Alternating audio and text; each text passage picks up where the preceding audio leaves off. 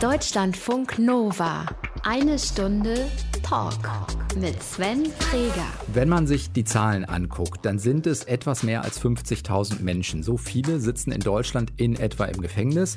Das Verhältnis davon ist so rund 48.000 davon sind Männer, 3.000 davon sind Frauen, macht also eher 51.000. Das sind zumindest die Zahlen des Statistischen Bundesamtes für 2018. Das sind die aktuellsten, die man momentan bekommen kann. Annelie Ramsbrock, was sagt das, vielleicht sowohl die absolute Zahl als auch dieses Verhältnis über uns als Gesellschaft aus? Kann man dazu was sagen? Ja, dazu kann man eine ganze Menge sagen. Also erstmal muss man sagen, 50.000, das hört sich auf den ersten, oder ja, das hört sich zunächst mal viel an. Das ist natürlich nicht viel. Gemessen an der bundesdeutschen Bevölkerung sitzen tatsächlich sehr wenig Menschen im Gefängnis. Das heißt erstmal, dass sehr wenig Menschen Straftaten begehen, die überhaupt mit einer Freiheitsstrafe belangt werden in unserem Land. Die meisten Straftaten sind, werden mit Geld, also sind Geldstrafen oder Fahrverbot. Das ist sozusagen die dritte Variante. Freiheitsstrafe bedeutet immer, dass es irgendeine Form von Gewalttat gegeben haben muss. Und das kommt ausgesprochen selten vor. Das ist ein Punkt, der mir tatsächlich wichtig ist. Und ich finde es gut, dass Sie es gleich am Anfang ansprechen. Es gibt nicht viele Menschen, die Gewalttaten begehen in unserem Land. Das Verhältnis sagt trotzdem, es sind deutlich, deutlich deutlichst mehr Männer als Frauen. Deutlichst mehr Männer als Frauen. Da kommen wir an einen Punkt, gegen den ich mich eigentlich verwehre, aber nicht verwehren kann angesichts der Schlagkraft der Zahlen. Es gibt tatsächlich geschlechtsspezifische Verbrechensmuster, offenkundig. Wie gesagt, als irgendwie dann doch äh, feministisch erzogene Frau passt mir das zwar nicht, aber es ist so. Frauen begehen weniger Gewaltverbrechen als Männer. Frauen neigen eher zum Betrug und Betrug wird seltener mit Freiheitsstrafe geahndet. Also es ist leider so, Mord, Totschlag, Vergewaltigung, das sind typisch männliche Verbrechen. Deswegen haben wir Männer in Gefängnissen und Frauen nur sehr, sehr selten. Annette Ramsbrock, Sie sind promovierte Historikerin. Sie arbeiten am Leibniz-Zentrum für zeithistorische Forschung in Potsdam haben sich intensiv mit dem Phänomen der Resozialisierung beschäftigt, ob das überhaupt funktionieren kann, diese 50.000 Menschen wieder in die Gesellschaft einzugliedern. Wie es funktionieren kann, darüber sprechen wir diese Woche in eine Stunde Talk und ich freue mich, dass Sie da sind. Ich freue mich auch. Vielen Dank. Deutschlandfunk Nova. Annelie Ramsbrock ist zu Gast. Sie haben das Buch geschrieben, Geschlossene Gesellschaft. Hm, Gefängnis als Sozialversuch und was das über die Geschichte der Bundesrepublik aussagt. Bevor wir genauer darauf gucken, ähm, dürfen Sie bei uns durch den Spontanitätstest. Okay. Für alle Gäste denken wir uns immer drei äh, fiktive, aber natürlich sehr kreative Aktivitäten aus. Und hier kommen die für Sie. Mal gucken, okay. ob was dabei ist, was Sie mögen. Ja. Erste Möglichkeit ist, ein Buch schreiben über Schönheits-OPs. Für mich in Klammern steht dahinter Info für Sven, das ist ihre Diss. Sie haben über Schönheits-OPs promoviert. Ich habe über Schönheits-OPs promoviert und würde diesen, also diese Freizeitaktivität nicht wählen, wenn ich das gleich sagen darf, weil das hatten wir schon in meinem Leben. Wie lange haben Sie daran geschrieben? Das ging relativ schnell, drei Jahre. Das lag aber daran, dass ich ein kleines Kind hatte und ich bilde mir ein, man ist dann sortierter wenn man faktisch weniger Zeit hat. Weil man äh, fokussierter das abarbeiten muss sozusagen. Weil man viel fokussierter ist, genau. Und immer dann, wenn das Kind schläft, nutzt man die Zeit zum Arbeiten. Unter welcher Perspektive haben Sie darauf geguckt, auf Schönheits-OPs? Auf die Integrationsperspektive. Also ich wollte wissen, inwieweit Körper und normierte Körper ähm, zur gesellschaftlichen Integration beitragen oder aber eben auch nicht. Also wie weit Menschen gehen und was Menschen tun, um dazuzugehören. Und? Kann man das Ergebnis in, in anderthalb Sätzen zusammenfassen? ein bisschen zu komplex dafür, aber wenn ich es ganz platt sagen darf, schön sein hilft. Das kann man, glaube ich, schon sagen. Also es wurde eine Menge angestellt, um Körper zu normieren. Und äh, soweit ich das als Historikerin aus den Quellen ziehen kann, hat es auch tatsächlich bei dem, den meisten Menschen dazu beigetragen, dass sie eben einen Job fanden oder dass sie äh, psychische Erkrankungen los wurden. Also die Schönheitschirurgie hat schon äh, ihre Funktionen in dem Bereich. Und heute nochmal so eine vergleichende zeitgeschichtliche äh, Forschung draufsetzen und sagen, keine Ahnung, hat sich das in den letzten so und so vielen Jahren mal verändert oder sieht die Situation heute anders aus? Das wird Sie wird sie nicht reizen, zu lange mit beschäftigt. Also irgendwann ist so ein Thema für ein Jahr selbst vielleicht auch durch. Genau, das Thema ist für mich durch und die Grundidee ist durch. Als Historikerin ist man ja hauptsächlich an Ideen äh, interessiert, die irgendwann in der Geschichte aufkommen. Und heute hat die Schönheitschirurgie immer noch die gleiche Idee. Menschen, vor allen Dingen Frauen leider, lassen sich operieren, um irgendeinem Standard zu entsprechen. Und die Idee kam halt im späten 19. Jahrhundert auf und daran hat sich nichts geändert. Was sich heute geändert hat, ist, dass es viel mehr Frauen tun und dass es vor allen Dingen immer jüngere Frauen tun. Das heißt, die Problemverlagerung ist eine andere geworden. Warum möchte eine 14-Jährige eine bestimmte Nase haben oder eine bestimmte Brustgröße? Das sind Dinge, die sich im späten 19. Jahrhundert so nicht stellten. Das wäre vielleicht etwas, was für die Zeitgeschichte interessant ist. Macht Ihnen das als äh, feministische Historikerin vielleicht auch ein bisschen Sorge, dass sich das so verschiebt? Mm. Sorge, das ist immer so die Frage. Also einerseits, wenn ich einerseits die Parole äh, äh, loswerde, jeder kann mit seinem Körper machen, was er möchte, mein Körper gehört mir, dann darf ich mich äh, so wenig gegen eine Abtreibung stellen, wie ich mich gegen eine Brustvergrößerung oder Verkleinerung stellen darf. Das ist grundsätzlich natürlich ein Prinzip, an dem man dann irgendwie festhalten muss. Wenn ich eine Tochter hätte, würde ich mir wünschen, dass sie mit ihrem Körper zufrieden wäre, wenn sie 14 wäre, 15 wäre oder 16 wäre. Und ich als Mutter würde auch, glaube ich, äh, diese Operationen nicht bezahlen wollen. Also ganz persönlich ähm, finde ich das schlimm, die Art und Weise, wie vor allen Dingen junge Frauen an ihrem Körper rumschnipseln. Aber prinzipiell ist es eben so, mein Körper gehört mir. Insofern, ja, gehört er in jeglicher Hinsicht dem Individuum. Das heißt aber auch, jetzt haben Sie sozusagen Ihre Habil dann über ja, Gefängnis als Sozialversuch geschrieben, so die, ich weiß nicht, ob das jetzt zu weit gefasst ist, aber diese Grenzbereiche sind schon die, die Sie auch als Perspektive interessieren. Jetzt will ich nicht sagen, jede Schönheits-OP ist ein Grenzbereich, aber mhm. verstehen vielleicht, was ich meine. Ja, die Grenzbereiche interessieren mich. Mich interessiert eigentlich immer die Frage, wer gehört dazu und unter welchen Bedingungen. Also wer gehört dazu und was wird getan, damit jemand dazugehört. Und bei der, bei der DIS, bei der Schönheitschirurgie ist es halt die Medizin und das Individuum, was sich dazu entscheidet. Beim Gefängnis ist es der Staat der darüber entscheidet, wer gehört dazu und wer gehört nicht dazu, sprich, wen sperren wir ein und wen sperren wir nicht ein. Und dann, und da setzt mein Buch an, was machen wir mit denjenigen, die wir eingesperrt haben? Wie kriegen wir die eigentlich dazu, sich, wenn sie rauskommen, vernünftig zu benehmen und keine Straftaten mehr zu begehen? Also wie manipulieren wir das Verhalten von denjenigen, die wir einsperren, damit sie anschließend in Anführungszeichen bessere Menschen geworden sind? Zweite Möglichkeit jetzt gerade wäre für die Aktivitäten von Potsdam nach Berlin rudern. Oh nee, jetzt weiß ich natürlich überhaupt nicht, was als drittes kommt, aber ich habe überhaupt keine Armmuskeln. Das ist für mich überhaupt nichts. Aber Rudern hat doch diese, ähm, weiß ich nicht, Ruhe und besondere Perspektive und. Ja, wenn wir das als Aktivität etwas, also wenn ich mich rudern lassen dürfte, dann wäre das die Aktivität, die ich wählen würde. Okay, also das ist eine Verhandlungsbasis bei Punkt 2. Ja. Dritte Möglichkeit, Führung durch Alcatraz. Ja, das fände ich toll, da war ich schon mal. Das nehme ich. ja. ja. Wie war das? Also haben Sie es sich von innen dann noch angucken können? Nee, man, man durfte da leider nicht rein. Ähm, wenn das nochmal möglich wäre, das finde ich wirklich ganz, ganz toll. Das finde ich unglaublich faszinierend. Also Sie sehen, ich habe auch eine persönliche Animosität damit. Das ist, äh, das finde ich super. Ja, das nehme ich. Wie ist das? Man setzt mit dem, Bo mit dem Boot über oder habe ich das gerade falsch äh, vor Augen? Genau, man setzt mit dem Boot über und dann kann man auf dieser Insel rumlaufen. Man kommt aber nicht in das Gebäude rein, weil das schon zu äh, marode ist. Also da sind einfach die Sicherheitsvorkehrungen nicht so, dass man da wirklich rein dürfte. Man kann eben auf diese Gefängnisinsel und dieses, es hat schon so einen gewissen schaurigen Charme. Sind das für Sie Ziele, die Sie sich angucken dann tatsächlich auch? Also ich habe, als ich mit dem Thema anfing, tatsächlich mir Tegel angeguckt. Das Hauptmaterial, äh, auf dessen Basis ich mein Buch geschrieben habe, sind Akten aus der Justizvollzugsanstalt Tegel. Und ich hatte tatsächlich das Gefühl, dass ich eigentlich nicht über Gefängnisse schreiben kann, wenn ich nicht mal in einem Gefängnis war. Und natürlich habe ich, weiß ich nicht, wie es ist, Gefangene zu sein. Das war ich nie. Aber ich wollte zumindest ein Gefängnis von innen gesehen haben. Und ich habe dann den Leiter der JVA Tegel angeschrieben und ihm gesagt, ich möchte ein Buch darüber schreiben und möchte gerne ein Gefühl für so eine Institution kriegen. Und dann konnte ich da tatsächlich auch einen Tag verbringen. Und das war schlimm. Also es war toll, dass ich das durfte. Ähm, und ich hatte ein Gefühl dafür, dass auch, wenn man, also manchmal wird ja so gesagt, naja, der hat nur ein Jahr gekriegt oder der hat nur zwei Jahre gekriegt. Also ich war an einem Tag abends, ich war fertig und ich war Gast. Wenn Sie sich jetzt gerade aus dem Bauch für eins der drei entscheiden würden, also Buch über Schönheits-OPs, das Rudern, Rudern lassen wäre Verhandlungsbasis oder Alcatraz, was wird am meisten Spaß oder Freude machen gerade? Alcatraz.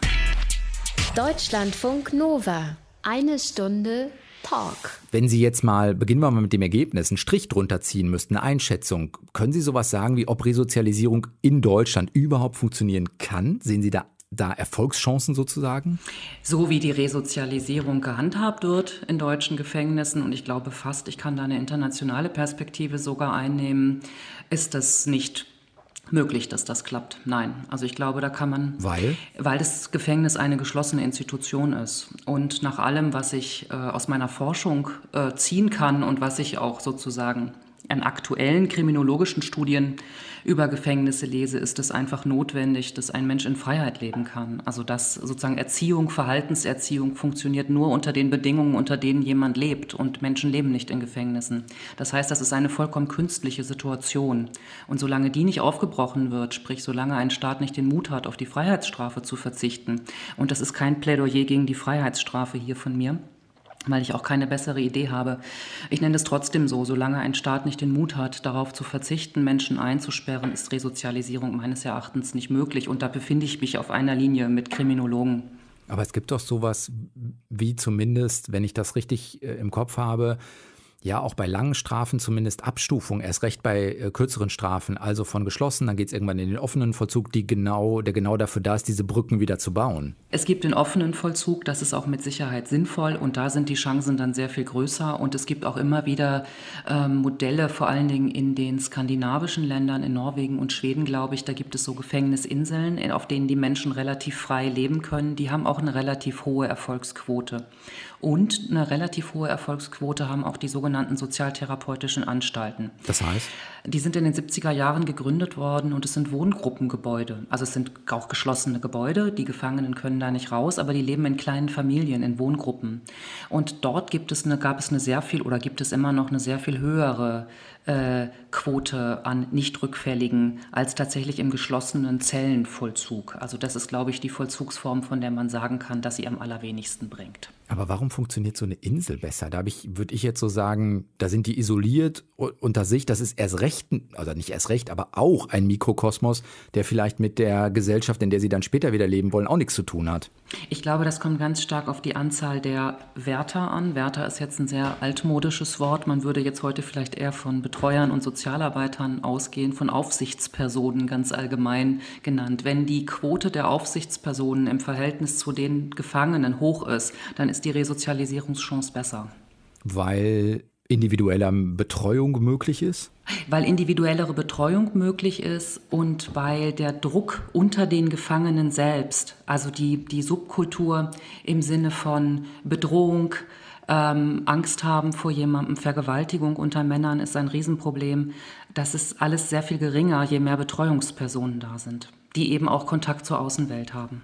Sie haben sich dem auch primär als Historikerin natürlich so ein bisschen aus der historischen Perspektive genähert. Können Sie überhaupt was dazu sagen, wann so eine Idee der Resozialisierung, wie wir sie heute kennen, überhaupt aufgekommen ist? Irgendwann muss man ja sagen, ach komm, wir halten es für eine gute Idee und versuchen es mal. Ja, aufgekommen ist die schon im frühen 20. Jahrhundert, also in der Weimarer Republik. Das war im Zuge der, der generellen ähm, Sozialmachung von Gesellschaft, des, der generellen Idee, äh, Sozialpädagogik, Sozialhilfe als eine Form des Sozialen zuzulassen. Und in der Zeit kam auch die Idee auf, Gefängnisinsassen zu resozialisieren. Der Begriff ähm, stammt tatsächlich von Karl Liebknecht von 1918. Den hat er in einem Brief geschrieben, den er selbst aus Luckau geschrieben hat, also aus seiner eigenen Gefangenschaft. Ähm, in der Weimarer Republik wurde das tatsächlich nicht umgesetzt, im Nationalsozialismus dann ohnehin nicht mehr. Und insofern kam die Resozialisierung tatsächlich erst nach 45, also nach dem Zweiten Weltkrieg, wirklich in, in Gebrauch. Und äh, damit meine ich sozusagen in politischen Gebrauch, sprich, sie wurde auf dem politischen Parkett als Ziel des Strafvollzugs diskutiert, erfolgreich diskutiert. Also im Parlament war man sich einig, dass man das möchte. Und nicht zuletzt wurde die Resozialisierung dann im Strafvollzugsgesetz auch als das Strafvollzugsziel verbrieft. Das Gesetz ist 1977 erlassen worden. Ähm, die erste Fassung gab es Ende der 60er Jahre. Und dort steht halt drin, dass Deutschland, die Bundesrepublik Deutschland, resozialisieren muss. Das ist das oberste Ziel des Strafvollzugs. Ist es denn so gemeint, wie ich es jetzt gerade im Kopf habe? Also ich habe vorhin mal so sinngemäß gesagt, die Wiedereingliederung in den Rest der Gesellschaft, ist das so, wenn man es umgangssprachlich mal eben fassen würde, auch das Ziel von Resozialisierung oder steckt eigentlich noch was anderes oder mehr dahinter? Ich weiß es nicht. Nein, es geht genau nur um das und das ist nicht mal umgangssprachlich, sondern im Gesetz steht auch der Begriff der Wiedereingliederung. Das heißt, es gibt sozusagen die Idee, jemand hat sich ausgegliedert durch Verbrechen. Das muss man ja, das ist ja auch nicht selbstverständlich. Man muss das ja nicht zwangsläufig als eine Ausgliederung bezeichnen. Aber das ist eben genau der Gedankengang. Jemand hat sich daneben benommen, wird weggesperrt und muss dann im Gefängnis entsprechend erzogen werden, um sich wieder einzugliedern in die Gesellschaft, sprich um wieder normal mitlaufen zu können. Genau das ist die Idee der Resozialisierung. Hat man denn am Anfang, wenn wir jetzt sagen, wenn man so 60er, 70er, dann sind das ganz grob irgendwas mit 50 Jahre, vielleicht ein bisschen plus, selbst wenn das eigentliche Gesetz dann etwas äh, später in Kraft getreten ist. Aber hat man am Anfang nicht genau das gesehen, was wir heute auch sehen oder was Sie vorhin geschildert haben? Es ist schwierig, dass es funktioniert, also dass man dann auch reagiert? Nee, interessanterweise nicht. Und das macht jetzt sozusagen die Geschichte dieses ganzen Gedankens interessant. Also die Sozialwissenschaftler und auch Politiker, die sich damit befasst haben in den 60er Jahren vor allen Dingen, waren wirklich davon überzeugt, dass das klappen kann. Also wir würden heute eben sagen, wie Sie das auch schon ein bisschen angedeutet haben, ist das denn nicht naiv? Muss man das denn nicht sofort sehen, dass das nicht klappt. Die haben wirklich geglaubt, wenn sie die Gefängnisse reformieren, wenn sie den Leuten die Möglichkeit geben, Ausbildung im Gefängnis zu machen, Schulbildung nachzuholen, bestimmte Arbeitsplätze zu besetzen, die eben nicht nur Tüten kleben und Körbe flechten sind, sondern auch Büroarbeiten zu machen, anspruchsvollere Arbeiten zu machen, Freizeitprogramme zu installieren. All das ist in den 60er Jahren passiert. Sprich, man hat was getan. Es ist nicht so, dass nie etwas für Resozialisierung getan worden wäre. Die Freizeitangebote wurden wesentlich mehr, die Arbeitsangebote, was ich gerade gesagt gesagt habe, auch der Kontakt nach außen äh, wurde stärker. Die, die Gefangenen durften mehr Briefe schreiben, auch mehr Besuch haben. Und man hat wirklich geglaubt, dass man es dadurch schafft, jemanden zu resozialisieren und die Rückfallquoten gering zu halten. Das hat leider nicht geklappt. Die Reformen haben tatsächlich stattgefunden. Geklappt hat es trotzdem nicht. Haben Sie denn das Gefühl, dass es da für heute ein gesellschaftlich-politisches Bewusstsein gibt, dass da eigentlich etwas im Argen liegt? Jetzt kann man immer sagen, ja, absolut gesehen ist das eine sehr kleine Personenzahl, die haben politisch natürlich auch vorsichtig ausgedrückt mal überhaupt keine Lobby und vielleicht sagen manche Menschen auch, ja, das geschieht denen vielleicht auch recht, ne? aber letztendlich sagt es ja über uns als Gesellschaft auch was aus, wie wir mit denen umgehen, die wir vielleicht als die Schwächsten in Anführungszeichen oder vielleicht als die die mal nicht mal Thai waren, wie wir mit denen umgehen. Ja, das war genau der Punkt, der mich interessiert hat, als ich angefangen habe, dieses Buch zu schreiben, nämlich die Frage, gibt es ein Bewusstsein für diese Menschen? Und leider ist die Antwort so simpel. Ähm, immer dann, wenn das politische System ein liberales ist, und das war in der Bundesrepublik von 45 oder 49 her gedacht, eben dann unter Willy Brandt der Fall, späte 60er Jahre, das war so die liberalste äh, Gefängnisära, in der äh, dort am meisten gemacht worden ist und in der auch das öffentliche Bewusstsein, nachdem Sie gerade gerade gefragt haben, am stärksten war. Es gab eine unglaubliche Lobby für Gefangene. Ähm, Gefangene durften Gedichte schreiben, Kurzgeschichten schreiben, egal wie schlecht sie waren. Sie wurden bei Surkamp veröffentlicht. Es gab eine unglaubliche Lobby. Das ist inzwischen nicht mehr der Fall. Es gibt eher so ein Backlash, würde ich sagen, was sich tatsächlich auch in den letzten Jahren, um wieder in die Gegenwart zu kommen, ganz klar in Gesetzestexten äh, äh, niederschlägt. Das Sexualstraftätergesetz ist ähm, verschärft worden Ende der 90er Jahre unter der Schröder-Regierung. Verfügung. Ähm, die Sicherungsverwahrung. Wir haben die bis heute. Sprich, die Strafgesetzgebung ist insgesamt wieder sehr viel restriktiver geworden seit den späten 90er Jahren. Jetzt kann man, glaube ich, ich weiß gar nicht, ich glaube, Sicherungsverwahrung, wenn ich es gerade richtig im Kopf habe, sind so 350 in Deutschland, glaube ich. Ne? Das sind ganz, ganz ja. wenige, äh, über die wir da nur um die absolute Zahl einmal genannt zu haben. Wir reden über ganz, ganz wenige. Wir reden auch da, die Ihre Eingangsfrage, das ist nämlich wirklich spannend, auch wenn mir die Antworten da immer nicht passen. Wir haben nur zwei Frauen in Sicherungsverwahrung in Deutschland.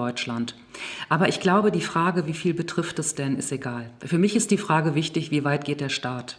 Und das lässt sich schon an einem einzigen Menschen ausbuchstabieren. Ja, und das macht ja auch das äh, individuelle Leid überhaupt nicht kleiner für die Menschen, die diese Erfahrung machen. Eben, genau. Deswegen ist diese Sache mit der Quantität bei dem Thema Gefängnis geht das nicht auf. Also wenn das Interesse an der Quantität ist, dann ist das ganze Thema nicht interessant, weil es tatsächlich nur sehr wenige betrifft. Insofern muss, müsste man das, glaube ich, das sage ich jetzt, weil ich das so getan habe, man kann das bestimmt anders machen. Ich hatte einfach keine andere Idee. Also ich glaubte, man muss oder ich wollte es gerne vom Staat her denken und gucken, wo zieht der Staat eigentlich seine Grenzen? Und zwar sowohl in Richtung Sicherheit als auch in Richtung Freiheit. Wie viel ist eigentlich die individuelle Freiheit des Einzelnen wert in diesem Staat? Das war sozusagen die Frage, die mich zu diesem Thema gebracht hat. Ich habe vorhin schon mal sowas gefragt, wie ob Resozialisierung überhaupt funktionieren kann. Da haben Sie so gesagt, nee, unter den gegebenen Bedingungen nicht. Wenn wir da nochmal einsteigen in die Analyse, was sind denn die größten Hemmnisse im Gefängnis? Also warum funktioniert das nicht? Die Isolation oder das Leben sozusagen, dass alle gefangen sind oder was ist es aus Ihrer Sicht? Aus meiner Sicht, wenn ich sage, das ist aus meiner Sicht so, dann ist das immer aus Sicht der Literatur so. Weil ich selber natürlich bin nicht Kriminologin, ich arbeite nicht im Gefängnis. Ich kann im Prinzip nur das wiedergeben, was ich gelesen habe äh, bei den Leuten, die sich damit auskennen und was ich meinen Quellen entnommen habe. Demnach würde ich sagen, es gibt drei Probleme. Das ist die Isolation von der Gesellschaft. Man kann eigentlich nicht Gesellschaft lernen, wenn man von der Gesellschaft ausgeschlossen ist. Das ist ein Argument. Das andere, und das finde ich auch, also das, was ich jetzt sage, finde ich auch tatsächlich plausibel. Das zweite ist die Regulierung. Man Man hat im Gefängnis überhaupt nicht die Wahl. Nicht, wann man aufsteht, nicht, wann man frühstückt, nicht, was man frühstückt, nicht, wann der Toilettengang ist, nicht, wann die Arbeit anfängt, nicht, wann die Arbeit aufhört und auch nicht, wann die Freizeit anfängt und sie wieder aufhört und wann ich ins Bett gehe, wann das Licht ausgeht, wie lange ich lese, wie lange ich schlafe, wann ich wieder aufstehe. Das ist wirklich wie eine Maschine. Also man funktioniert wie eine Maschine in diesem System. Das heißt auch sowas wie, wie eigenverantwortliches Handeln wird einfach nicht trainiert. Genau, und das ist das Grundproblem. Eigenverantwortliches Handeln wird nicht trainiert. Eigenverantwortliches Handeln ist aber das, was uns in dieser, unserer Gesellschaft funktionieren lässt, indem wir selber entscheiden können, mache ich das oder mache ich das nicht? Was für Konsequenzen hat es, wenn ich das und das mache? Wenn ich da jetzt klaue oder der Oma die Handtasche wegnehme oder ich weiß nicht was, dann hat das Konsequenzen und ich übernehme Verantwortung dafür. Sie und ich würden das nicht machen, weil wir diese Verantwortung nicht tragen wollen und andere haben kein Gefühl dafür ähm, was das für Konsequenzen hat. Und ich glaube, das ist eben etwas, was man gerade im Gefängnis nicht lernen kann. Gerade dort nicht. Und drei, Sie sagten Isolation, Regulierung und dritter Punkt? Die Gefangenensubkultur. Dazu kann ich leider sehr, sehr wenig sagen, obwohl das eigentlich der spannendste Punkt ist, wie ich finde. Aber es ist eben der schwierigste, weil es eine Gefangenensubkultur ist. Sprich, von der Logik des Umgangs der Gefangenen, Männer miteinander, ähm, kommt man da von außen nicht ran. Äh, deswegen weiß ich nicht sehr viel äh, darüber. Es soll jedenfalls so sein, man kann das auch vielen Gefängnisfilmen entnehmen, wobei das überhaupt nicht wissenschaftlich ist, aber sich mit dem, was ich gelesen habe, deckt, dass es innerhalb dieser Gefängnisse Dynamiken zwischen diesen Männern gibt. Es gibt Hierarchien zwischen den Männern, es gibt Bandenbildung. Das heißt, die Idee einer verbrecherischen Gesellschaft lebt im Gefängnis fort. Und wenn ich das richtig verstehe und beobachte, dann ist es auch überlebensnotwendig für die einzelnen Insassen, sich dort in eine bestimmte Rolle zu begeben oder zu verhindern, dass man in eine bestimmte Rolle gerät, weil man dann unter Umständen nicht überlebt. Das ist in amerikanischen, in US-amerikanischen Gefängnissen besonders krass. Ähm, aber hier in Deutschland ist es ähm, wohl ähnlich. Es ist gefährlich, im Gefängnis zu leben. Was ist denn als Historikerin sozusagen die Quelle, aus der ich das nehme? Also gibt es sowas wie keine Ahnung, medizinische Aufzeichnungen über Verletzungen in Gefängnissen oder gibt es äh, subjektive Beobachtungen durch Justizvollzugsangestellte oder, oder im psychologischen Dienst oder woher nehmen Sie da die Quellen? Also ich habe zwei Arten von Quellen gefunden, die im Ansatz Aussagen über diese Gefangenensubkultur machen. Das sind einmal Gefangenenakten, also alles, was ein Gefangener in der Zeit seiner Gefangenschaft tut oder was mit ihm getan wird, wird in seine Personalakte eingeheftet. Und ich habe mir diese Personalakten von Tegel angeguckt seit den 1950er Jahren. Und wenn es Schlägereien gab oder Vergewaltigungen gab oder Selbstmordversuche gab, dann wird das in diesen Akten festgehalten. Und darüber kommt man ähm, ein bisschen an den Alltag und die Lebensrealität dieser Menschen ran. Die andere Quelle, die ich hatte, sind Gefangenenzeitschriften. Sprich, das ist ein Medium, in dem Gefangene, das ist bis heute so, die Möglichkeit haben, selber journalistisch tätig zu sein oder ihre Erfahrungen im Alltag zu schildern. Diese Quelle ist tatsächlich mit Vorsicht zu genießen, weil a, schreiben darin nur diejenigen Gefangenen, die irgendwie äh, in der Lage sind, sich auszudrücken, die schreiben können, auch nicht selbstverständlich 60er Jahre. Ähm, und diese Gefangenenzeitschriften heißt, es heißt zwar immer, sie sind unzensiert, aber letztlich liest die Gefängnisleitung diese Gefangenenzeitschriften schon. Sprich, man kommt über diese Zeitschriften viel an Freizeitgestaltung heran, aber nicht so sehr an Straftaten innerhalb der Gefängnisse, weil das natürlich niemand dort publik macht. Dafür sind diese äh, äh Akten der jeweiligen einzelnen Gefangenen aber wiederum interessant. Wie gesagt, ich finde das ein unglaublich spannendes Thema, aber es ist ganz, ganz schwierig, daran zu kommen. Haben Sie, weil Sie gesagt haben, Sie waren einen Tag in Tegel, können Sie beschreiben, was Sie daran so verstört ist jetzt ein strenges Wort, aber vielleicht, verstört oder einfach Energie abgezogen hat. Vielleicht ist das die bessere Formulierung. Ja, schon das, der Weg da rein, äh, drei oder vier Metalltüren, alles wird einem abgenommen. Also bis man überhaupt drin ist, musste man schon so viele Schranken äh, äh, hinter sich bringen. Das, das fand ich extrem anstrengend. Und was für mich das Anstrengendste war, ist, dass vier Leute mit mir gingen, zwei vor mir und zwei hinter mir. Also durch die Betreuung sozusagen, durch den, also ich war derart geschützt in diesem Gefängnis, dass ich dachte, okay, ich, wenn die, diese Männer jetzt nicht um mich herum wären, also diese vier Posten, die aufpassten, wäre ich offenbar einer unglaublichen Gefahr ausgesetzt. Was ist Tegel denn für ein Gefängnis? Also wer sitzt in Tegel? Männer, Männer, ein reines Männergefängnis. Da, Tegel ist ein Männergefängnis, das größte Männergefängnis der Bundesrepublik und die haben eben tatsächlich die lebenslänglichen, also die Mörder. Nicht jedes Gefängnis nimmt Mörder, nicht jedes Gefängnis sind Sicherungsverwahrte. Das heißt, Tegel ist schon ein Gefängnis, in dem diejenigen sitzen, die tatsächlich schwere Gewaltstraftaten begangen haben. Und offenbar geht von diesen Menschen im Gefängnis Gefahr aus oder man unterstellt ihnen das. Das muss ja nicht zwangsläufig so sein, aber man hat mir in jedem Fall das das Gefühl gegeben, dass ich mich einer großen Gefahr ausgebe, wenn ich dort alleine langlaufen würde. Manchmal ist es ja auch so, dass, keine Ahnung, man die Regeln nicht kennt, nach denen ein anderes System funktioniert. Es ist vielleicht so, dass, keine Ahnung, wenn Sie achtmal besucht hätten oder neunmal, dass sich das Gefühl vielleicht nochmal verändert hätte und auch die Perspektive damit. Wissen Sie, was ich meine? So, ich will nicht sagen Gewöhnung, aber so tieferes Verständnis für, warum Dinge so sind, wie sie sind. Ja, ich glaube, man muss dann auch einfach akzeptieren, dass vielleicht die Männer, die dort sitzen, auch immer noch gefährlich sind. Ich habe mich immer so ein bisschen gegen den Gedanken gewehrt, dass jemand, der einmal eine Straftat begangen hat, das immer wieder tun wird. Und deswegen hat mir diese Situation auch nicht gefallen, als ich durch, äh, durch Tegel ging. Aber möglicherweise bin ich auch naiv und man muss es einfach anerkennen. Die Rückfallquoten sagen, dass das so ist. Ähm, und ich glaube, das hat mir politisch auch nicht so richtig gepasst. Dann ist es natürlich ein Mann-Frau-Ding. Ich bin eine Frau in einem Männergefängnis. Das ist auch ein Problem. Das ist mir auch vollkommen klar, dass das ein Problem ist. Ähm, da wird man natürlich wahrscheinlich noch mal mehr geschützt, als wenn ich jetzt als Mann durch dieses Gefängnis gegangen wäre. Wobei das auch sehr klischeehaft ist. Das muss auch nicht unbedingt so sein. Ja, aber all das hat dazu beigetragen, dass ich mich dort nicht besonders wohlgefühlt habe. Aber ich war sehr dankbar für diesen Besuch. Ähm, dadurch, dass ich mich halt nicht wohlgefühlt habe, konnte ich auch äh, wissen, also konnte ich das Thema auch besser angehen, weil ich halt wusste, es ist kein schönes Thema. Die eigene Faszination oder das Erkenntnisinteresse kommt tatsächlich aus dieser Grenze zwischen ja, wie weit geht ein Staat? Wo beginnt individuelle Freiheit? Trifft es das für Sie am ehesten? Ja, und auch mein persönliches Unverständnis, Menschen einzusperren. Ähm, ich, ah, das gibt es? Ja, ich oute mich jetzt so ein bisschen als Abolitionistin und ich weiß, dass das politisch nicht okay ist und ich das eigentlich nicht tun sollte. Ist ja Ihre Meinung. Ist meine ja. persönliche Meinung. Als Wissenschaftlerin würde ich das so nicht schreiben, aber ich habe ein ganz starkes Unwohlsein bei der Idee, dass Menschen eingesperrt werden. Und das nennt man Abolitionistin? Ja, die Abolitionisten sind dafür, Gefängnisse abzuschaffen. Äh, mit dem Argument, sie helfen sowieso nicht, das ist auch richtig. Und mit dem anderen Argument, und das ist eben zu diskutieren, jemand, der nach 30 Jahren seine Ehefrau umbringt, wird wahrscheinlich keinen zweiten Mord begehen. Das ist plausibel, dass das so ist, aber dort sitzen ja nicht nur Leute, die nach 30 Jahren ihre Ehefrau umgebracht haben, sondern dort sitzen natürlich Leute, die systematisch Straftaten begehen und das vielleicht leichter machen könnten, wenn sie nicht im Gefängnis wären. Aber die Abolitionisten sind jedenfalls für die Abschaffung der Gefängnisse, haben aber leider auch keine bessere Idee. Insofern ähm, ist das nicht unbedingt eine Bewegung, die jetzt wahnsinnig positiv ist, weil es eben keine bessere Idee gibt.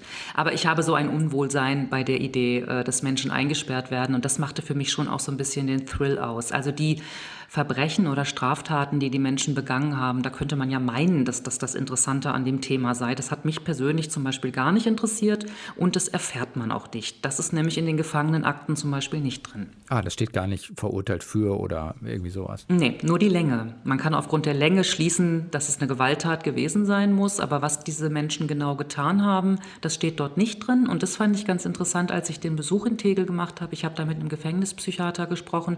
Das wird auch in den Gruppen nicht besprochen gesprochen. Das heißt, die Gefangenen wissen das auch nicht zwangsläufig voneinander. Und das ist auch. Ach, aber die reden doch miteinander. Genau, das ist Teil der Subkultur. Da wird es sozusagen, ähm, ich, ich meinte jetzt in den Gesprächsgruppen. Also mhm. die haben in diesen pädagogischen Gruppen, wo man miteinander redet und jeder soll versuchen zu sagen, welche Probleme ihn so umtreiben. Da wird nicht über die Straftaten gesprochen.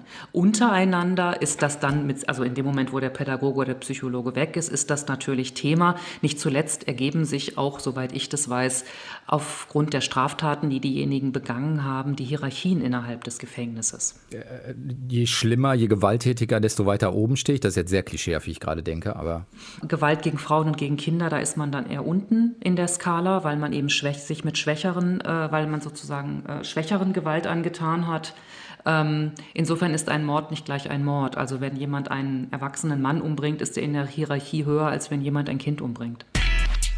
Deutschlandfunk Nova. Eine Stunde Talk. Ich habe gerade so einen Gedanken gehabt, als Sie das gesagt haben, dass die Straftat zum Beispiel nicht in der Gefängnisakte drin steht, dass ich das sogar nachvollziehbar finde unter Resozialisierungsgedanken, weil das Stigma nicht aufrechterhalten werden soll. Es geht nicht darum, die Zielsetzung ist es nicht, über das, die Straftat zu reden, dafür gab es einen Gerichtsprozess, sondern die Zielsetzung ist jetzt Resozialisierung. Das war mein erster Gedanke.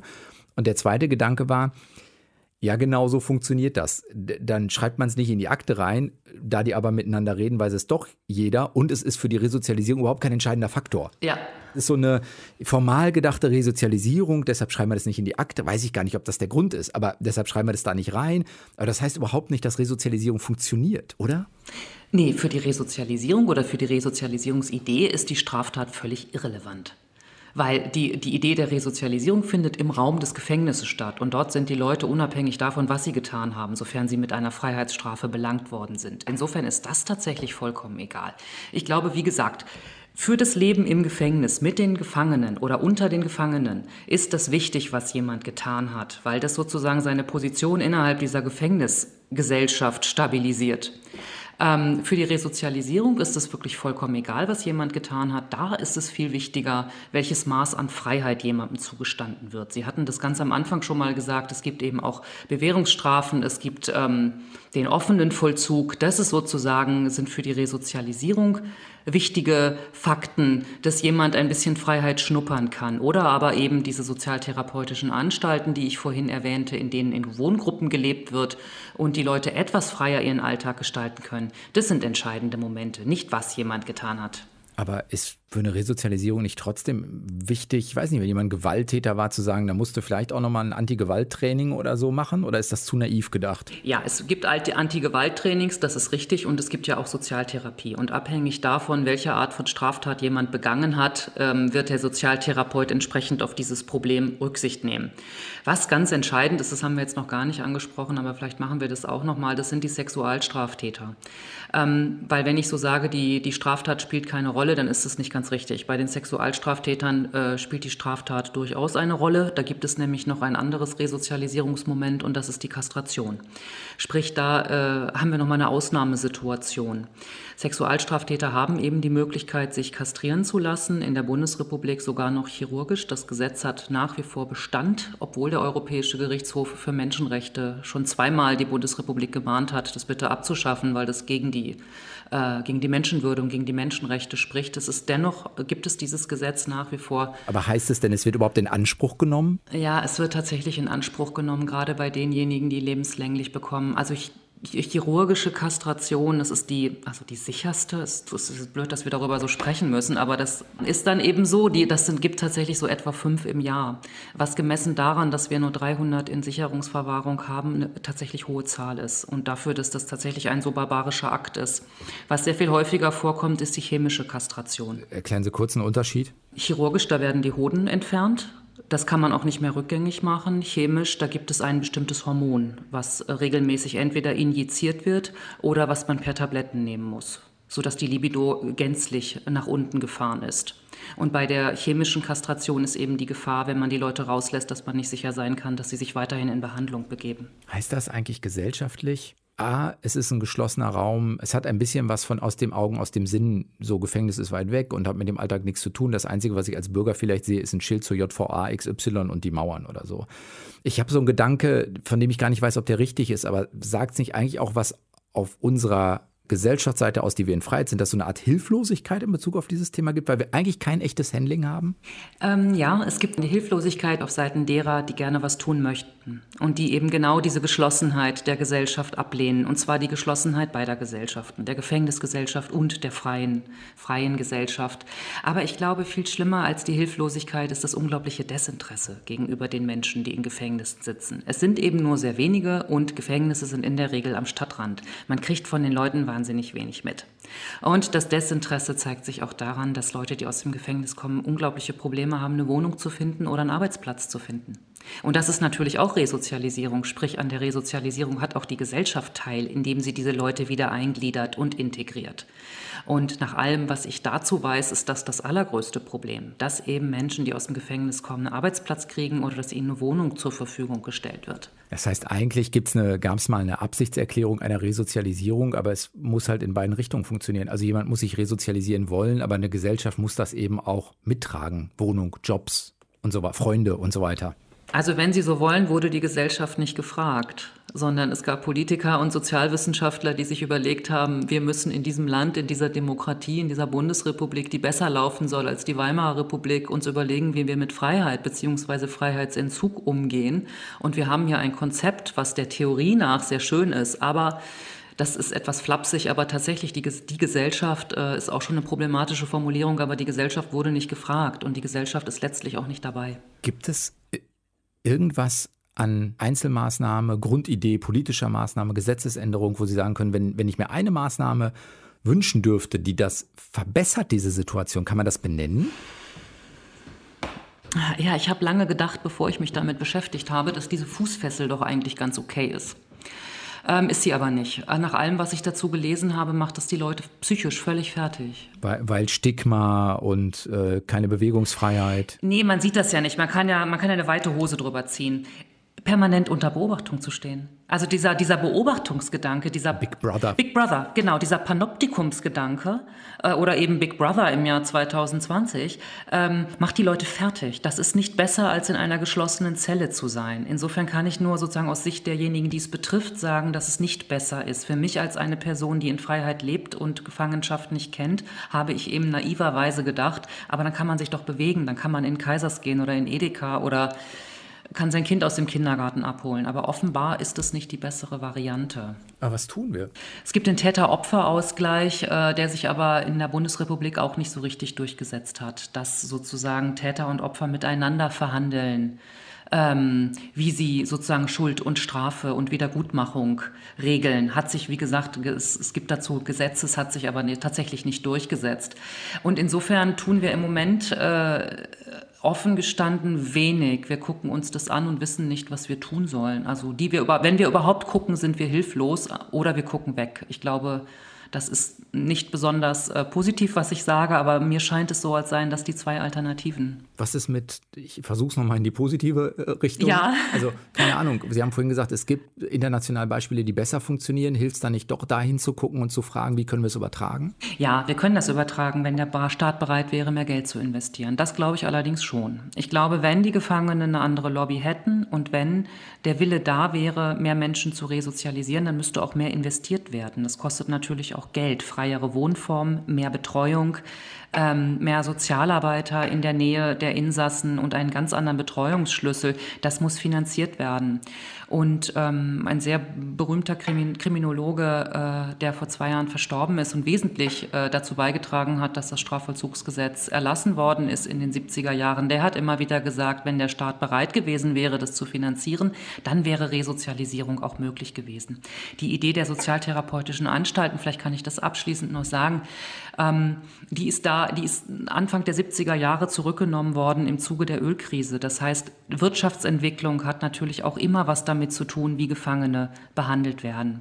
Und ähm, wenn sozusagen die Wirtschaft sich nach unten entwickelt, dann ist auch der Umgang mit Gefangenen weniger euphorisch und weniger engagiert. Und ich glaube schon, ähm, wenn die Bereitschaft bestünde, hier mehr Geld zu investieren, dann wäre auch mehr möglich. Aber das ist im Konjunktiv formuliert. Sagt Annelie Ramsbrock, hat äh, eine Analyse geschrieben, das Gefängnis als Sozialversuch ist der Untertitel, eine bundesdeutsche Geschichte, der Haupttitel ist geschlossene Gesellschaft, promovierte Historikerin und mit ihr haben wir gesprochen über wo eigentlich die Idee Resozialisierung herkommt und warum sie aus ihrer Perspektive nicht wirklich gut funktioniert. Vielen Dank für das Gespräch. Ich danke auch. Und ich bin Sven Preger und nächste Woche wieder da. Macht's gut. Ciao.